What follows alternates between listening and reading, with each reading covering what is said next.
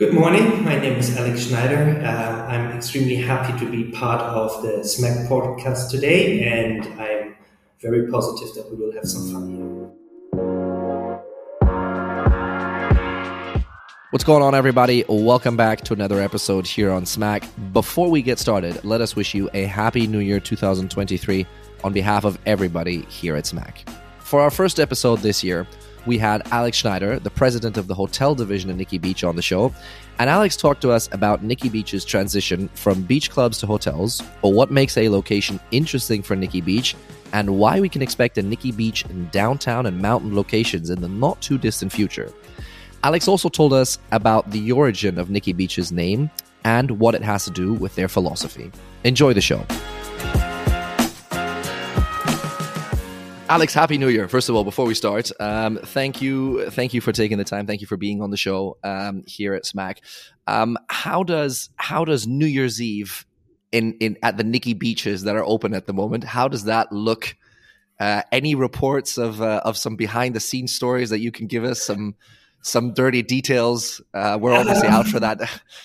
we, we are obviously we, we, we love discretion. That's the, the core of our business. But um, just to give so much away, I think the, the New Year's Eve of 2022 was a reflection of the entire year. It was pure mayhem. It was a lot of fun, um, and and really a celebration of life, as we call it, and a celebration of all of the things that were possible in the previous years. And we we can see that there's still so much. I don't like the term pent up demand because I think it's more something emotional that people are still they're so eager to get together and they're so eager to let it all out. Um, and yeah, that I think is a very good summary of New Year's Eve at Nikki Beach. Okay, very good. Um, Alex, before we start getting into the details, and obviously I've, I've got some stories and, and some, you know, some, some topics where I, where I would love your opinion. Um, let's talk about a little bit more about Nikki Beach to begin with, and, and those that might not be familiar or, or might know it only from you know from the name per se. Um, you are the president of the hotel division. Um, there is there is more to Nikki Beach today than just beaches. Um, there's the you know the business has grown substantially from what started in Miami, um, and and I would like to start just so we've gotten it out of the way because I thought this was a very touching story that, and I've been fortunate enough to have been to some of your your, your beaches, not to the hotels, but um, would you mind sharing the story with us where the name came from? Because I feel like very few people know this, and it's actually a True. very touching story. True. I mean, um, we are around now since more than 23 years, um, and uh, we're still family owned, which is also very important to understand. Um, and the name has obviously a direct connection to the family. The name is. Uh, an homage to Nicole Penrod, uh, one of Jack's uh, daughters, um, who unfortunately passed away at an early age. Um, and back then, the family decided um, really to celebrate her life um, through the brand of Nikki Beach. And, um, so a lot of our DNA is, is highly emotional. That's why we also always call ourselves a very female brand, and we're very proud of that. Um, and it's and that's why we have the slogan, the celebration of life, because it is the epiphany of turning something ultimately ultimately negative into something very very positive. Um, and and that's why the entire brand has always these, you know, uh, these soft touch points that make it special. That's why we are so in love with details.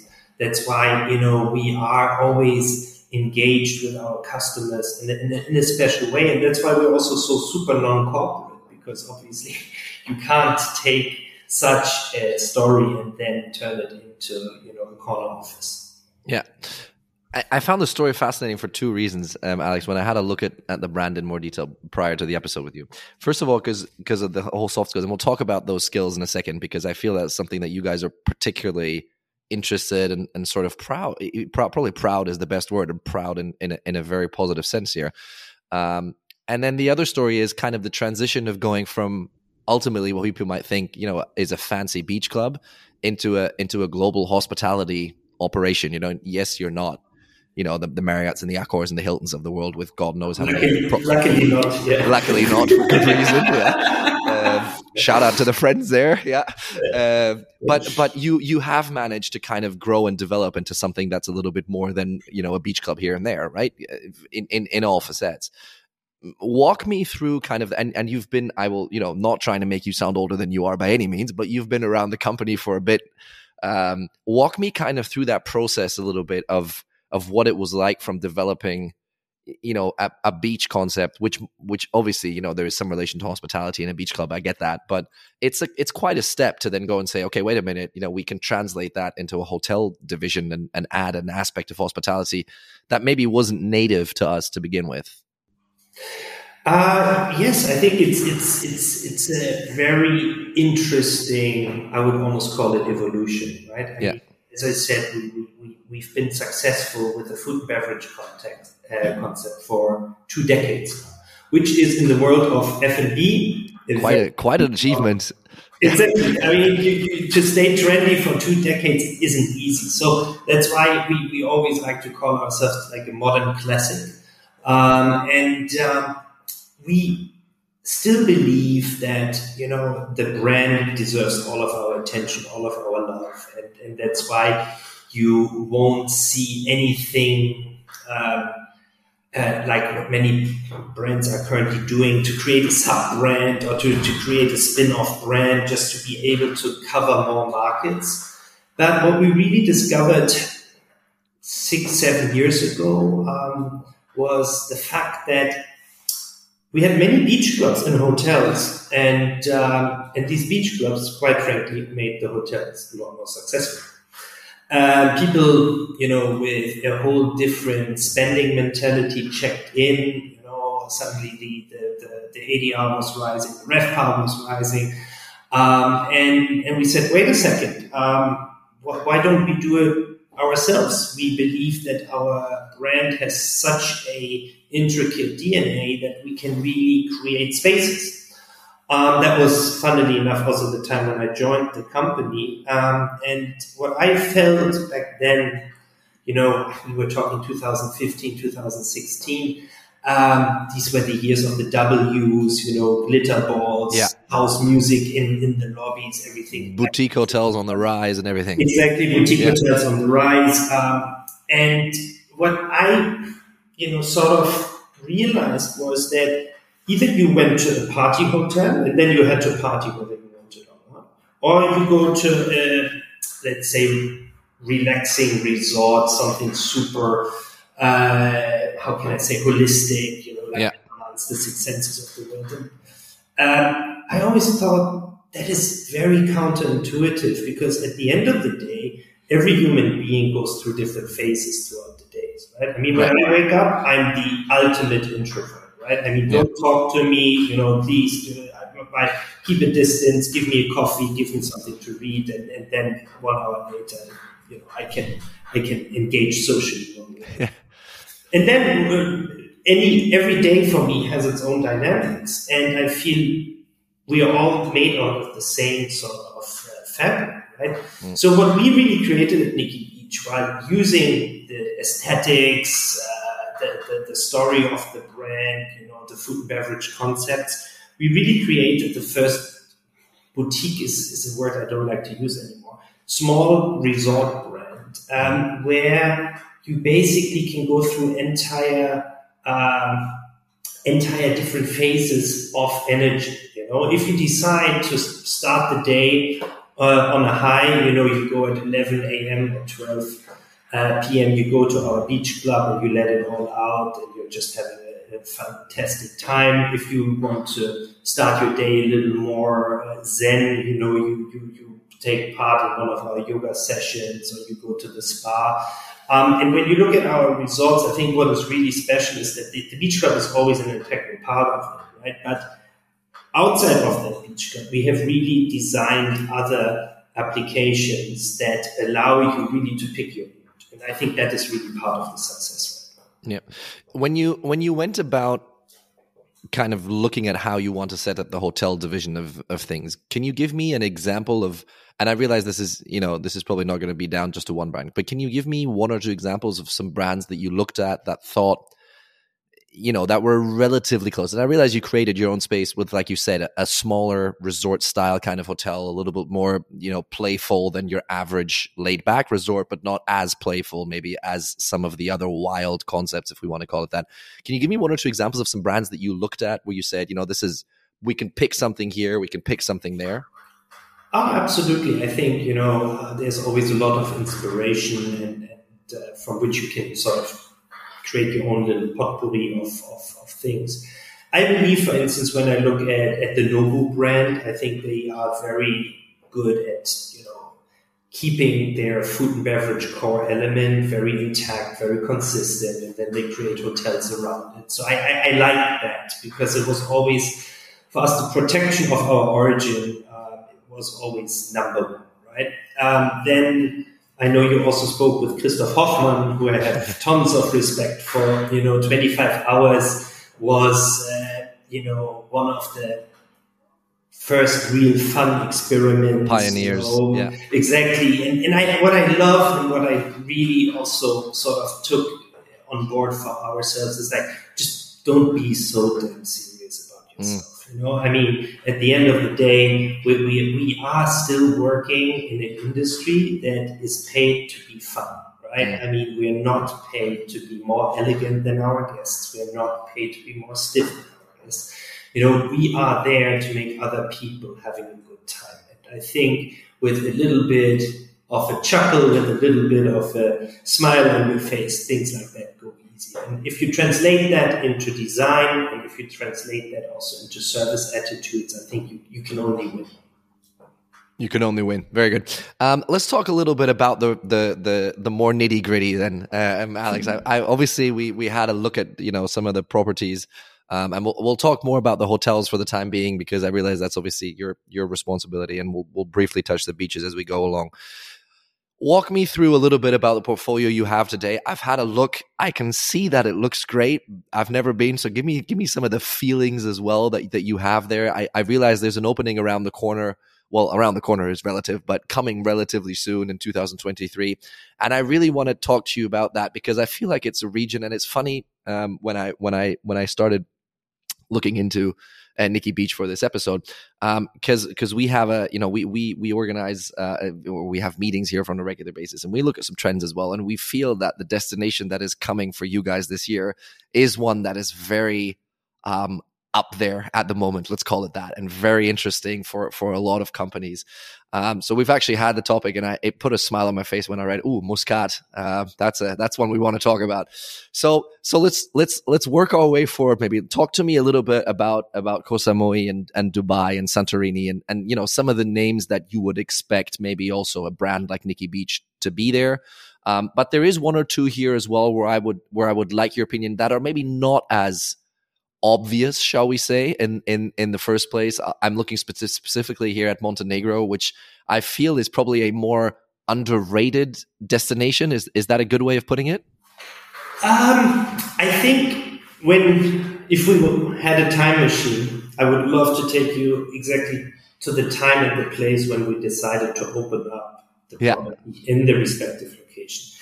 And I can promise you, in during none of these moments any of the locations were natural fits for us. Okay. Um, I think I've never been called insane more often than in this capacity. Yeah. Um, because literally, when we opened up Koh Samui, Koh Samui was the was the epiphany of the typical Thai, you know, uh, Zen vacation. You mm-hmm. know, uh, if you had more than three Singha beers after in a day, that was already that was a thing.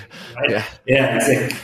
Um, the same account at Porto Heli is is a, a, beautiful, sleepy fisherman village, you know, at the Peloponnes. Um, when we opened up there, and then shortly after the Aman Hotel opened up there, everybody was like, "This is just the, the worst spot for this brand. Why would they come there?" Um, Santorini, the same thing. Why are you guys not in Mykonos? Why are you in Santorini? Santorini is for the couples, it's for the honeymooners, it's not for, for, for, for you lifestyling uh, individuals. Um, and that is already the answer to your question. I believe in order to be relevant, you need to go you're first. You know, I hate to bring the brand into places where we can only be third or fourth, right? Mm-hmm. Um, and, and, that gives me the thrill, um, you know, really pushing the agenda. I think, quite honestly, this is what hotel brands are for. You know, going where business is already hot is really not an art form, right? Mm-hmm. Every, everybody can do uh, that. Um, and so came along Montenegro, which I think, since it's our latest opening, um, if we have the same talk in two years, you will say, of course you're in Montenegro now, mm. because Montenegro is lit. It will, it will continue uh, to become more and more of an international lifestyle hotspot. Um, and we had the same discussion, by the way, in Dubai. I mean, when I opened up Dubai, uh, people told me, Alex, I mean, are you crazy? You are in the worst market for a new all of the big boys out there. Everything has been tried. You come there with your 133 or 32 room hotel. I mean, how will you even be visible? Mm. You know, you don't belong to the Marriotts. And I said, well, you just gave me all of the reasons of doing it because mm. finally we're bringing something new to the equation. And now when you look at the new openings in Dubai, um, it's very interesting to see. Everybody's smaller. Everybody's a little less density. Mm a bit more boutique. So much, exactly. It's not so much the big chandelier uh, in the lobby with the marble. Um, so I think this is really how you can show that you can set a trend. Um, and Muscat is exactly the same. I mean, we are very, very lucky to have the full support uh, of uh, OMRAN, which is the hospitality arm of the government. Um, and when I spoke to them first in 2018, 2019, um, they were a little bit uh, overwhelmed with the idea of bringing Nikki Beach into this beautiful cultural sultanate, you know, with this amazing nature.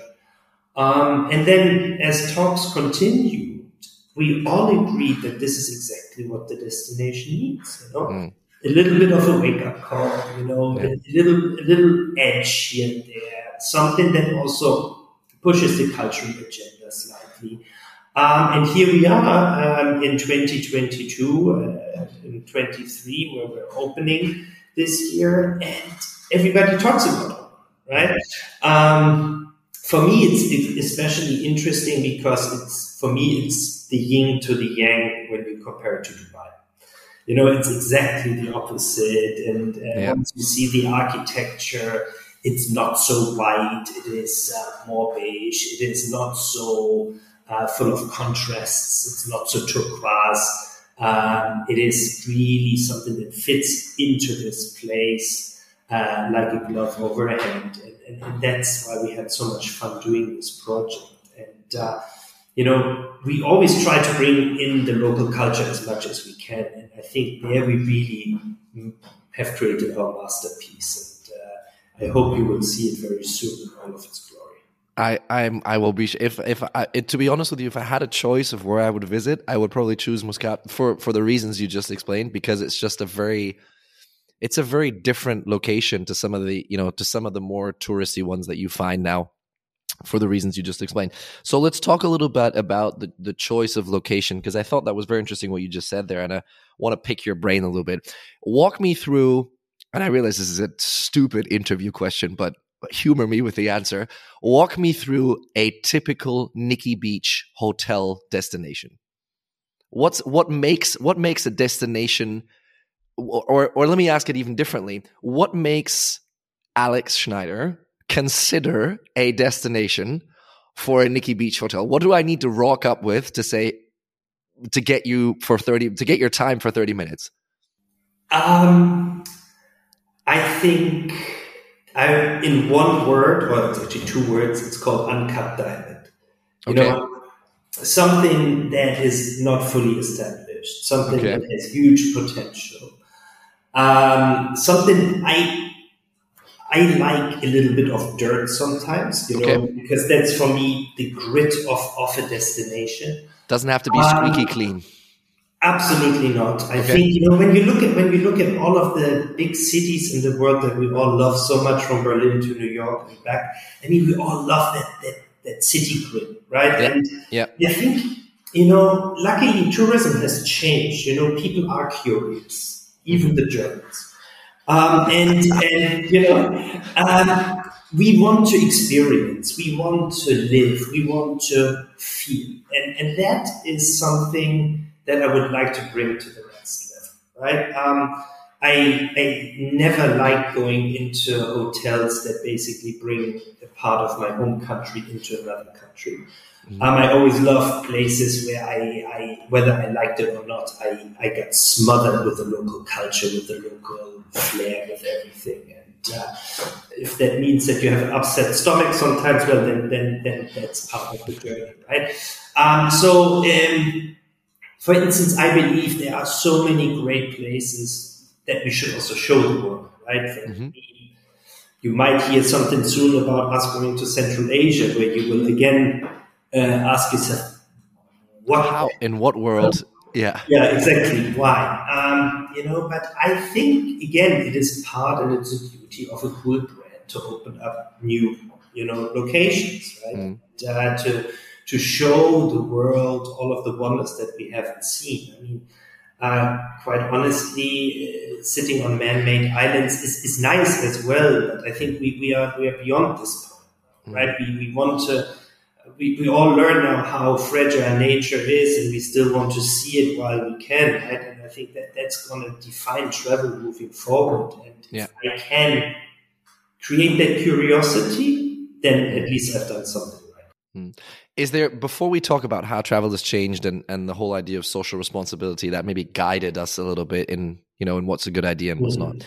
Can you give me and I don't want the, the dirty details of your pipeline, don't get me wrong, but can you give me, if you had the choice, if you look at the globe, is there an area in the world where you would say, oh, that would really be tempting to do something there at one point in time? For you personally, it doesn't necessarily have to be, you know, related whether it's realistic or not, but I'm sure the way I've gotten to know you now in the past, let me look, 23 minutes, you seem like the kind of guy like you have an idea in the back of your head where you're like, ah, this this really triggers me. I, I love contradictions, and okay. for me, the ultimate contradiction to Nikki Beach is a mountain, and uh, Nikki. Beach in the snow is a must, and it's it's coming.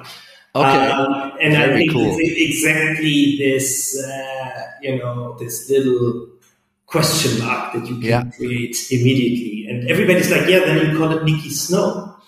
My answer is always, did you ever fly with Virgin Atlantic over the Pacific? And many yeah. people say yes. And I said, yeah, it's still it's the same Virgin concept. Atlantic, yeah. Right. Yeah. Um, so, so no, it's going to be Nikki Beach, just in the mountains. Um, I, this is now a, a longer story, but I have the absolute conviction that business travel is never going to be the same. Um, and with that, business hotels and city centers cannot remain the same. I think we already yeah. see the first cracks in the facade. Um, so you will see us in urban centers. I was going to say, will there ever be a Nikki Beach downtown? 100%. 100%. Okay. It, it, it makes so much sense uh, for how I see corporate travel and city travel going. Um, and then again, you know, I think um, we we definitely we want to take people on journeys, and, and journeys. I mean, not only stepping in a private plane or in a business class seat and going somewhere, but you know, really to show them new parts of the world that they haven't considered before. And we have uh, quite some surprises in the pipeline um, that go beyond our famous Saint Tropez flair um, yeah. that, that, will really enrich and where people are, I was there, you cannot believe this is like the place. Very cool. We will be watching closely, Alex. Um, eh, tell me, eh, tell me then a little bit more about, or let, us talk a little bit more about the the whole idea of what you just explained in the industry. And and I think it's rare for a senior executive like yourself um, to say the words that you've just said. So I, I, I deeply respect that, and I would like you to pick your brain on it a little bit more. You said the way that development works now, maybe as opposed to five, seven, eight, ten years ago, is there's a little bit more of a you know social responsibility aspect that flies with it. You know, the whole man-made islands, whether that you know, there's there's definitely some fun to be there and to experience that for sure. But whether that's necessarily the, the way forward is a question that you, in my opinion, rightly so, just you know, um, put out there. Tell me, tell me where we stand in development in the hospitality or in the hotel industry. Let's, let's talk more about the hotel industry in that context, um, and and how you feel that might continue to develop because it's something that not only the developers are aware of now, but also the guests are increasingly more often asking, wait a minute, you know, is, is this really, you know, is this really necessary? Is this a good idea? Do we need to be doing it this way? Can we do it a more responsible way? And, and, you know, uh, there is, there is a trend uh, here and there now already, I guess, where booking decisions are starting to be made based on that. So give me your, your five sentences on this, how that's going to develop and how, how convincing the industry is going to, or how convincingly the industry is going to make that step towards a slightly more I don't want to use the word sustainable because it's just so yeah. but to a slightly more socially yeah. responsible decision making. Yeah. Process. Okay. I mean, uh, let me start. Let me start uh, with the final part of your question because I think that's really uh, the, the, the most tangible and the most important one. I, th- I think you know at the end of the day, um, we have seen a lot of greenwashing lately, um, and in, in a very in my humble opinion, unnecessary way. You know, because we we, we my favorite sentence is you're not going to save the oceans through straws. Believe me. You know, it it really yeah. to a certain degree doesn't matter whether you have a plastic straw or not. It matters what you do with the bloody plastic straw, right? Um, so I think you know us uh, people in hospitality. Um, we're definitely not in the center of innovation with what we do. We've never been there. I think in certain ways it's very true. Right? Uh, we, I mean, for, for I think for 50 years we, we were still putting chocolates on pillows, right? And if, uh, if you wake up on one of these chocolates, uh, you know how it's a mess. Idea exactly right. So that's that's uh, you know that's we still fold toilet paper and triangles and do all of these things. And I, I think it's nice because it, we, we, we're celebrating a little bit our own heritage. But when it comes to this pressing, uh, you know, uh, CSR, whatever you want to call it, you know, we really need to start to, to, to, to grow up now, right? I mean, uh, we, we, we need to embrace more technologies when we build. Uh, when you look at our portfolio, you will see that out of our five hotels, three uh, hotels have been conversions. I love conversions, to be because I really don't believe that you always need to tear everything down to rebuild it just because you know you have one part of your standards that says the shower cubicle has to be 120 by 120 and that's why we need to knock down the building right i mean that that that is just not not acceptable anymore um, we don't need strawberries in December on breakfast buffets, believe it or not. um, and, and all of these little, um, you know, commonsensical uh, aspects, I think if we start to master those, you know, we are already light years ahead, you know. Um, at the same time, we also need to be honest and saying, well, especially in the leisure segment, we, we, we, we give people this breakout out of their normal life. And I mean, human behavior changes immediately when they come to a hotel. Right? Mm-hmm. I always like to ask that question: How often do you drop your towel on the floor in your own apartment? Probably mm-hmm. never, right? But I mean, dropping a towel on the hotel floor is the epiphany of your first shower. You know, it's it's what you do. You know, it's why you pay. Um, and you know, when people ask me, Alex, how can you make travel more sustainable? I said, well, I'm okay with shutting off the hot water after 10 minutes. But is that really what we as hospitality providers in the luxury realm are there for? And no, we, we choice is luxury, so we will keep on giving people choice. But I think you know we can we need to be more creative uh, we need to especially i feel in the food beverage part there's so much that can be done that you don't need to fly in all of these pineapples um, or eat all of this uh, uh, you know, tuna. Uh, so I think there, there's really a lot to be done, and that's that's how I see it. Um, we should tackle the issue with creativity and fun and a little bit of a narrative around it, and not with a stigma. Uh, because I mean, let's face it, when you fly business class, um, from Frankfurt to New York, I think you need to stay almost a month or two months in a carbon free hotel in order to make up for your flight footprint. So there's always going to be a bit of that, right? Yeah. Yeah. It's super important, but we need to be creative. Yeah. So before we before we dive deep on on the on the you know sort of the the way that you've transcended Nikki Beach as well from from like I said before the the beach the purely beach establishment to the hotels. Um, tell me, um, Alex, a little bit more about you because eh, you know we need to talk about the elephant in the room here. Not only are we both from the same mother country and cheered for the same losing team during the World Cup last year. Um, but there's also there's also an angle where obviously if, if we look at you know what the, the, the places and the companies that you worked for and, and so on and so forth, um, walk me through Alex's journey to Nikki Beach because it started, if you don't mind me saying so, relatively corporate. If you don't, you know, if you don't mind me putting that image out there of you, um, and then and then you, you know, you made your way into let's say more niche kind of products. I realized there's a stunt there at, at Rixos for a certain time, which obviously now there's a slightly different background to Rixos than there was when you were there at the time. Um, yeah. But we'll not get into that today. Um, all the way then to to a to a founder led and and and you know owner led company like Nikki Beach with a with a very unique story, like you said, with a with a brand that's maybe not as presumptuous and, and massively out there. Certainly in the hotel sector, more so maybe in, in the hospitality with the, with the beaches, but certainly not in hotels.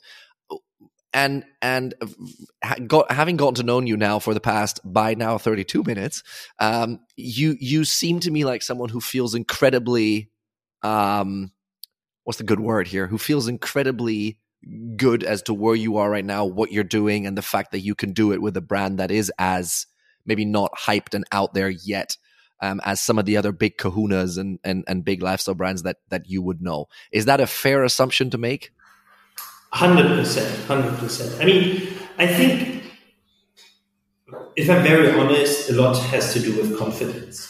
Right. You know, um, and um, and there, there are some people that are blessed that start their first day in their industry and they have all the competence, uh, confidence in the world.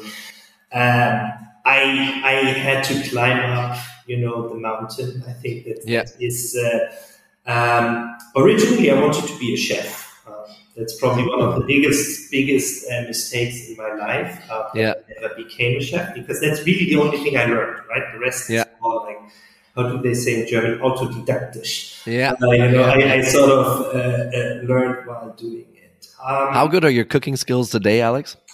Um, I think if you ask my wife, pretty much up there. Okay, um, right. we, can, and, we can compete. Okay, good. Yeah, okay. um, but uh, I, you know, sometimes this, this, this this cheesy saying, "If you like something so much, probably it's good that you don't make it your profession." It has yeah. a little bit of truth here. Yeah. But um, um, on a more serious note, I think I, I, am eternally thankful for all of my years, especially in these big brands that I spent, because as much as I'm sometimes now uh, making one or the other uh, side remark on how much better it is to be in a small, agile sports car than we are, um, than to be in this in these monster trucks. Um, you know, I think you know the hospitality companies, and, and I, I, have to mention Hyatt here. You know, where I spent my first eight years. And they, they are there for a reason because they have the processes, they have the knowledge, they have the systems. And I learned so incredibly much there. Um, and I think, you know, when we look at this complete nonsensical bunch of brands that I worked for, um, you know, each brand had something that I learned.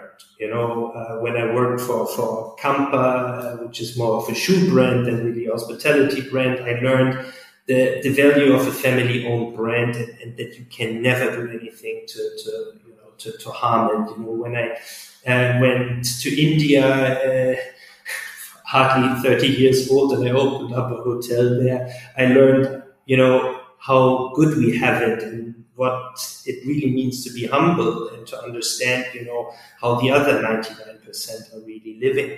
Mm. It has transformed my life. Uh, um, then obviously running something like Emirates Palace is, is, is a, is a job that I will never want to miss. I mean, I, mm. I every day there was a superlative, right? And yeah. the, the hands that you shake, um, the things that you see is, is enough to write a book. Um, so again, you know, uh, it also showed me the weaknesses of one of the most expensive hotels in the world ever built, you know? Mm.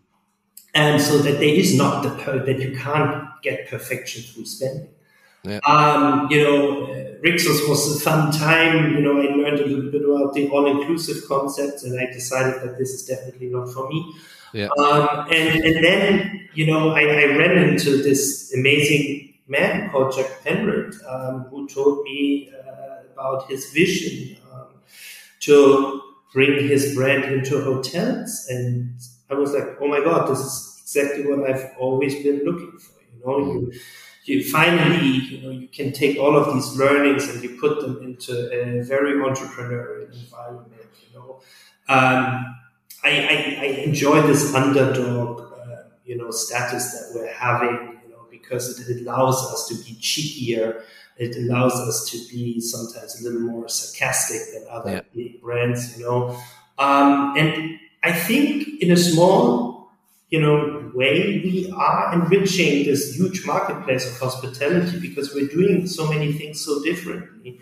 Um, and um, yeah, I think if we can really achieve that some of the bigger boys look at us and say, this is interesting what they are doing, we've achieved everything that we wanted. Mm. Right. Yeah. And at the same time, you know, to protect, to protect a family owned brand is really you know, there you learn what brand and brand today means. You know, that you just can't spin something off every week, that you can't open up a hotel every two days. You know? Mm. Um, and I think this is very much in tune also with me and my personality. You know, I, I, I don't like greed. I don't like uh, uh, too many superlatives, and I always like to go back to basics and say, okay, you know, if we get the basics right, you know, the rest will work as well. But mm. let's, let's first get the basics right. And I think this is something that I'm missing sometimes today. You know, everything is so accelerated. Yeah. Um, yeah. That this, you know, down tempo sometimes is nice. Taking a step back and looking looking exactly. at what's going on. Yeah. Yeah, um, and be honest, you know. If, if yeah, you no. Up, you mess up, you know, you raise your hand and, and, and, next time you do it better. Yeah. Alex, give me give me one or two we like to call them what the fuck moments, but let's not call them that for the sake of the art. Let's call them wow moments or where you thought, what the hell is going on in your in your stunt of the past, you know, the couple of decades that you've been in the industry now, you've seen a couple of crises come and go. You've seen um, different cultures. You've seen different brands. You've seen the big kahunas down to, uh, you know, all inclusive and and and back. Um, is there is there one or two moments where you think where you thought? I'm sure there must be. The question is, what are you going to give me? Um, I'm sure there's plenty. Oh, um, it's it's a tough one. It's it's it's it's, it's really a tough one. Um, I think that the, the, absolute wow moments uh, always happen during openings. You know. Okay. Um, uh, one of my favorite stories is uh, when we opened up Casa Camper in 2009 in Berlin. I mean, it was it was uh, world economy crisis. Uh. We were the first really edgy boutique hotel, uh, you know, that would be opening in Berlin, and uh, and as always, nothing is on time, not even a German. And, sure. Uh, I was standing in this lobby, um, and uh, it was six thirty. I, I still remember as it was today, and nothing was ready. And then um, the contractor looked at me and said, okay, that's it. I guess we're not opening tomorrow. I'm like, why are you saying this? He says, yeah, it's 6.30, we're leaving now. Mm. And I was like, you can't be serious. Mm. Um, so I went into, and I can't get into the details, into a, a very extended negotiation that ended up with me running to the next Späti, uh, yeah. buying a lot of alcohol, and then running out again, buying a lot of currywurst. And um, then we really all together with this stash of highly nutritional elements, we finished the hotel until 2 a.m. in the morning. Wow. I think there was still a faint curry smell in the lobby. Yeah, um, um, but that was really one of these beautiful moments where you also where you feel like you beat the system, mm. right? Um, so so that, that that was that was really one of the most uh, yeah cherishable moments, and especially because then this hotel opened up and it, it brought something to the city that hasn't been there, and it was mm. like an instant success. So it was really like this this moment where you knew everything would be good. Mm. And then everything was good. So I, I think these are, you know, on the positive sides. And then obviously catastrophes happen in hotels daily. Mm. Um, yeah, and yeah. I think everybody who's been in the field for, for a while can can can uh, fill books with that. Can relate to some stories there, yeah, for sure. Yeah, yes. yeah, yeah, yeah, for sure. Um, Alex, just like that, 40, 40, minutes have passed. Before I let you go, I I do want to um, get a quick outlook on what's ahead for for Nikki Beach. Um, you've said you've shared some of the things already with us. Um, I've I've answered the eternal questions of. Uh, you know, will there ever be a Nikki Beach downtown? I got a yes. Um, uh, can we expect Nikki Snow? I got to know. So uh, we, we've answered some of those things already. But tell me, tell me a little bit about what you guys have planned. Um, you specifically with with the hotel sector. I'm, I'm sure there's a pipeline along the way, but but you know, talk to me a little bit beyond that as well in terms of you know how you want to develop that that division and also maybe in, in relation to the to the beaches because i realize yeah. you know, obviously the beaches are an integral part still of the story and, and will always be a part of the story yeah for sure yeah i mean again our beach clubs will always be the heart of the brand uh, and, and, and, and, i love it that way to be honest because again it's um, when you compare it to Porsche, uh, you know, the 911 is the heart of Porsche, right? Mm-hmm. Um, and um, and Porsche has developed many other you know uh, great cars along the line, and I think you know our our hotels are you know let's say uh, yeah, an offspring from this 911, probably the Cayenne if you want to yeah uh, to call it something like that. Um, and I think with this, we, we, we really we feel very, very comfortable today. You know? I think uh, um, we want to become better at what we do. I think that's that's really at the heart of uh, everybody in our team waking up every day. You know, again, it's not.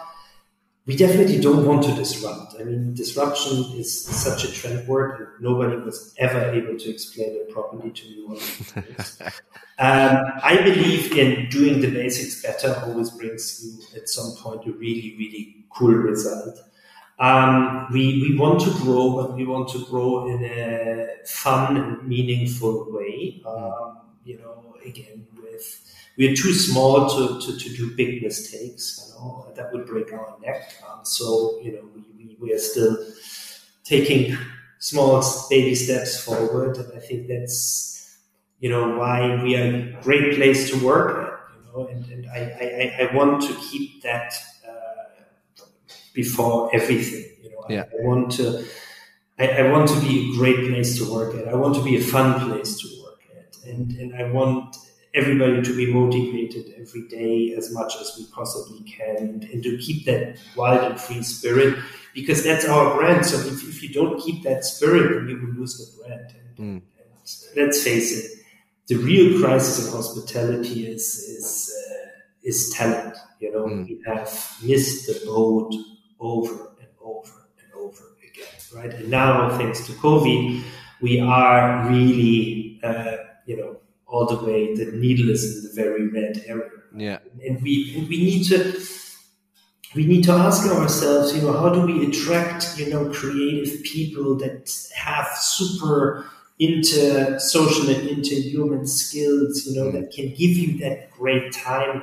Because at the end of the day, I'm, I don't know how it is with you, but any great holiday has always a human element. Yeah, sure. You know, somebody that did something, somebody 100%. that helped me with something. Know, these are the memories, and, and, I feel you know the entire the entire technology discussion of having goes exactly in the wrong direction. You know, we shouldn't even try to replace people. You know, we should, mm. should try to make their job, but please, by all means.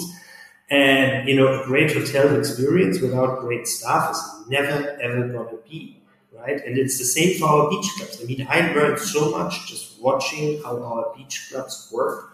You know, how confident our talent is on the floor, how they can sell these wine bottles and champagne bottles to you, mm. and and you really get this feeling this is exactly what I needed. You know, I'm so happy that I took this decision. Yeah. Then you walk away with a pretty big check, but you're like, wow, this was worth it. This was probably one of the best days in my life, mm-hmm. and that's for me what we need to do in hospitality. And the more we can do this, the more people will want to work for us. Yeah. The more we break it down into boring standards and very simple procedures, yeah, then you know nobody's going to come.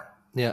So let's let's maybe spend one last question uh, on on the whole on that whole discussion and and you know quite quite deliberately we've tried to avoid the pandemic on Smack since let's say the mid mid this year, but. um if we look at talent, um, Alex, and the way that the the competition, let's call it for the sake of the argument, let's call it the competition for talent has become more fierce, more intense um, than than probably ever before in in the industry. Um, explain to me what you think, and I and I've we've and we've talked. Funnily enough, we've talked about this with other guests, and I think the unanimous you know, sort of, we can all agree on the fact, as, with most senior executives, we can all agree on the fact this is a house-made problem, right? We we fucked this up. Let's let's be very honest here. Now, what what what are some some quick? Are there question mark? Are there any quick fixes, or is this something that will take time, endurance, and you know the necessary willingness from everybody involved, starting from Nikki, the individual property in the Swiss Alps all the way to our the Marriott family and Monsieur Bazin and you know our, our guys over at Hilton and Hyatt. Yeah. How, how, you know what, what's what's what's Alex's opinion on this? Is there a is there a quick fix? Question number one and question number two. If there isn't, then then you know, does it take a unanimous approach, or is everybody going to continue doing their own little, you know, leading back to your chef to your chef experience, their own little soup and their own little dish? Yeah. Um, I mean, the question is far beyond my pay grade, but I will try. I will give it a shot. Um, see, I think for us at Nikki's, it's much easier, right?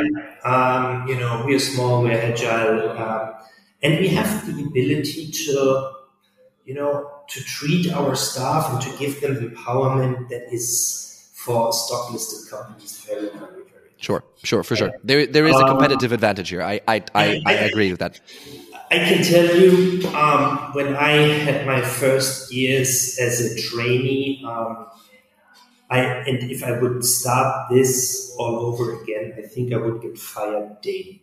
this is this is how the, the industry has changed, right? I mean, um, be it from you know looking after the chefs with uh, some beers after work. Uh, sure. You know, sure. and checking in people without credit cards, you name it. All of these things um, that are to me a part of hospitality um, are not possible anymore. And and I think we are obviously, and I have so much respect for Accor and for Marriott and how they how they work as companies, right? that it's going to be so difficult for them to leave these creative spaces to people that want to be empowered, you know, mm. People like me that are breaking rules and we're having fun while doing it. Right? Mm. And, and, and, and, we do it with such conviction that we say, this doesn't make sense, let's not do it, right? Mm. Um, and and uh, these are the spaces we need to recreate in our industry. Um, I think we have been actually very good with chefs, by the way. Right? Mm. we, the chefs, you know, they they they are more in the center of attention than. Mm. They they cook the craziest food in the world.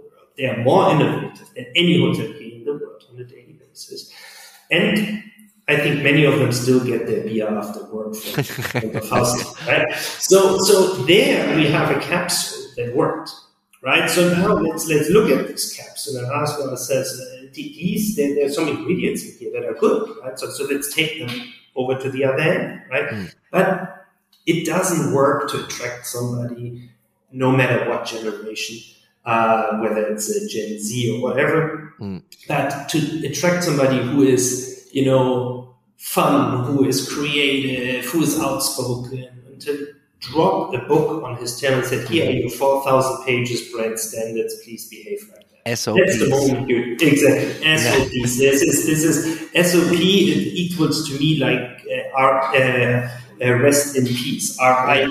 Right? I mean, it's it's it's it's it's it's always the beginning of the end. You know, mm. I, I believe that things that make sense to employees will always be embraced by.